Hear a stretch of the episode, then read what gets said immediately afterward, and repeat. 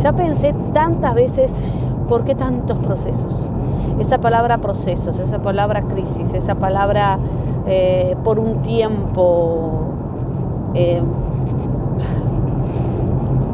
ese, ese proceso, esa crisis, ese momento en donde las cosas no son desfavorables, que supuestamente nos irían a traer un, crecimiento, una madurez, un, un cambio, una transformación que se viene a ser totalmente positiva. En el momento que estamos pasando por el mal momento, no nos damos cuenta, pero cuando pasemos esa etapa vamos a obtener el fruto bueno, las buenas cosas, el buen aprendizaje.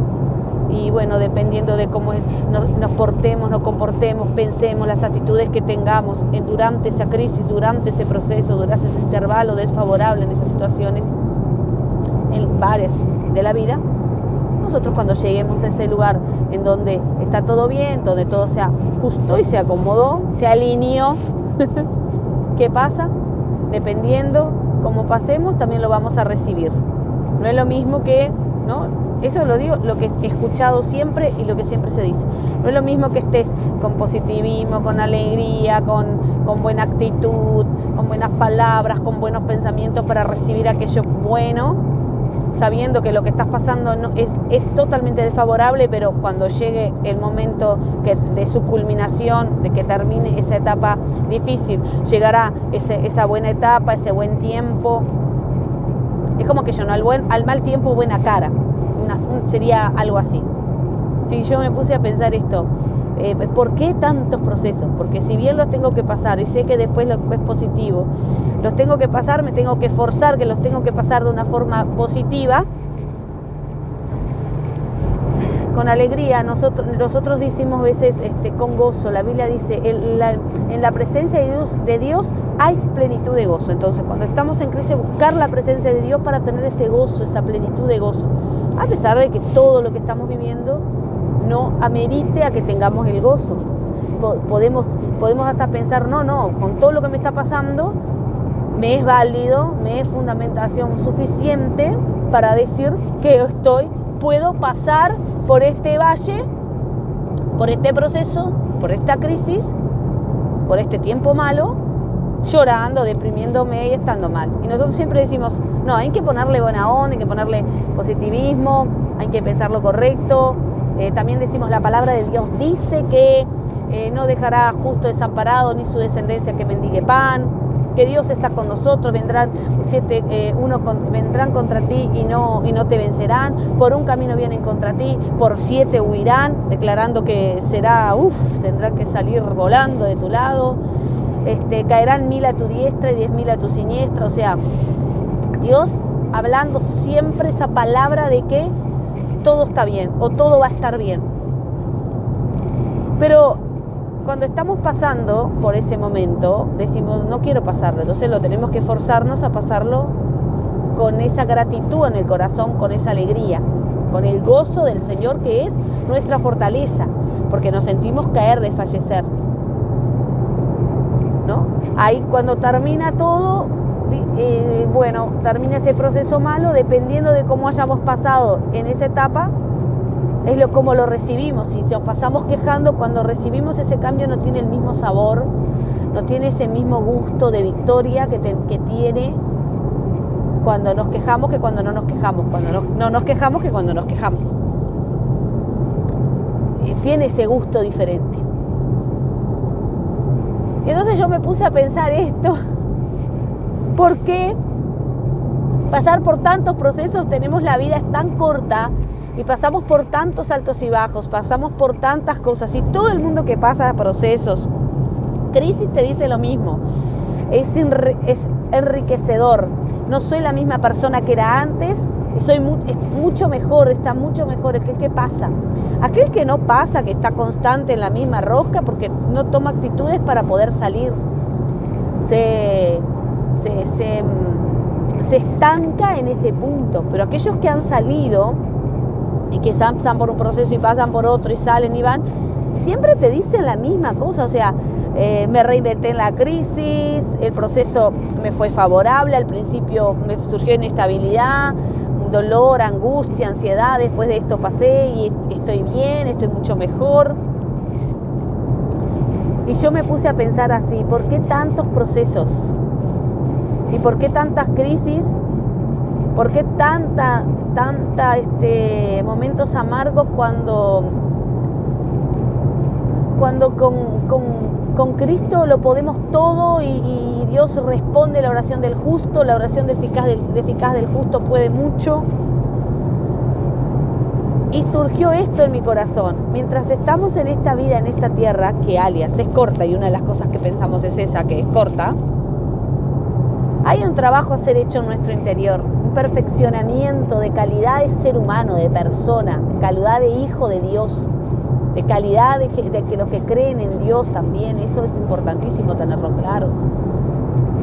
Y mientras pasamos esos procesos donde se nos quita la avaricia, se nos quita la soberbia, se nos quita el egoísmo, se, borra de nosotros toda tristeza, toda palabra de menosprecio, de ansiedad, de sentimientos de, de dejadez, la pereza. Cuando pasa todo eso y va pasando, vamos madurando, vamos creciendo, vamos creciendo, ¿cuándo vamos a disfrutar esa madurez preciosa que somos?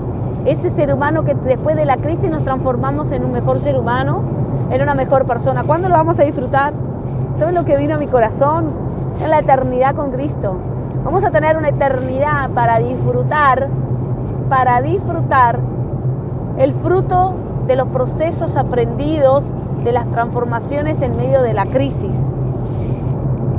Es estupendo, porque la vida no se termina en la tierra, la vida sigue, la vida es eterna, es como la miel, es dulce y eterna, es la vida, la salvación. Así como también la muerte eterna, ella es eterna. El que, no acepta a Cristo en su corazón, ah, dice la palabra que tendrá una muerte eterna.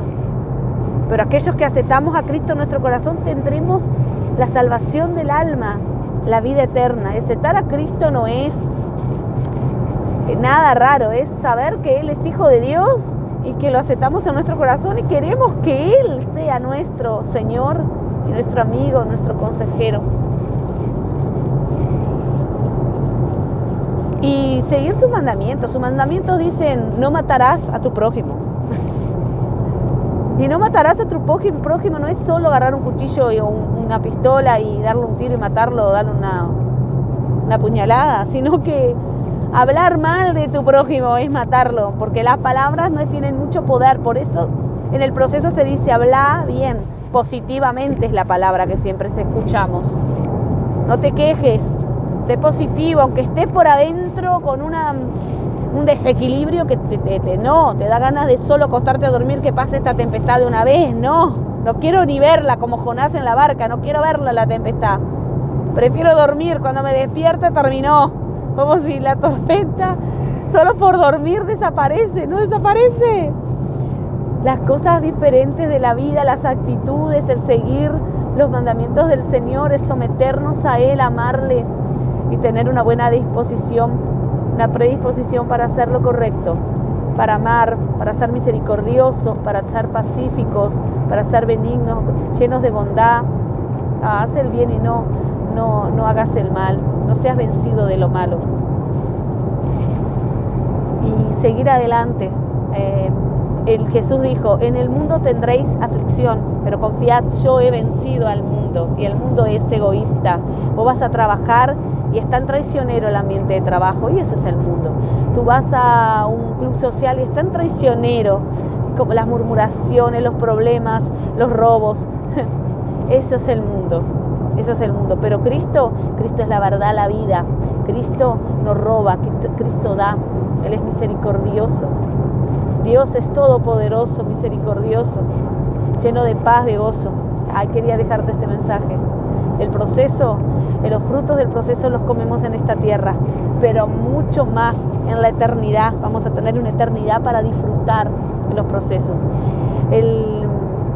Hay un, apóstol que dijo que él estaría satisfecho cuando despierte a su semejanza. O sea, cuando despertemos a la semejanza de Dios, dice que, en realidad dice como que, estaremos satisfechos cuando despertemos a la semejanza de Dios. Y, y, eso, el proceso, estaremos cerrando nuestros ojitos aquí en la tierra para abrir nuestra alma allí en el cielo. Y estaremos, estaremos esperando ese perfeccionamiento.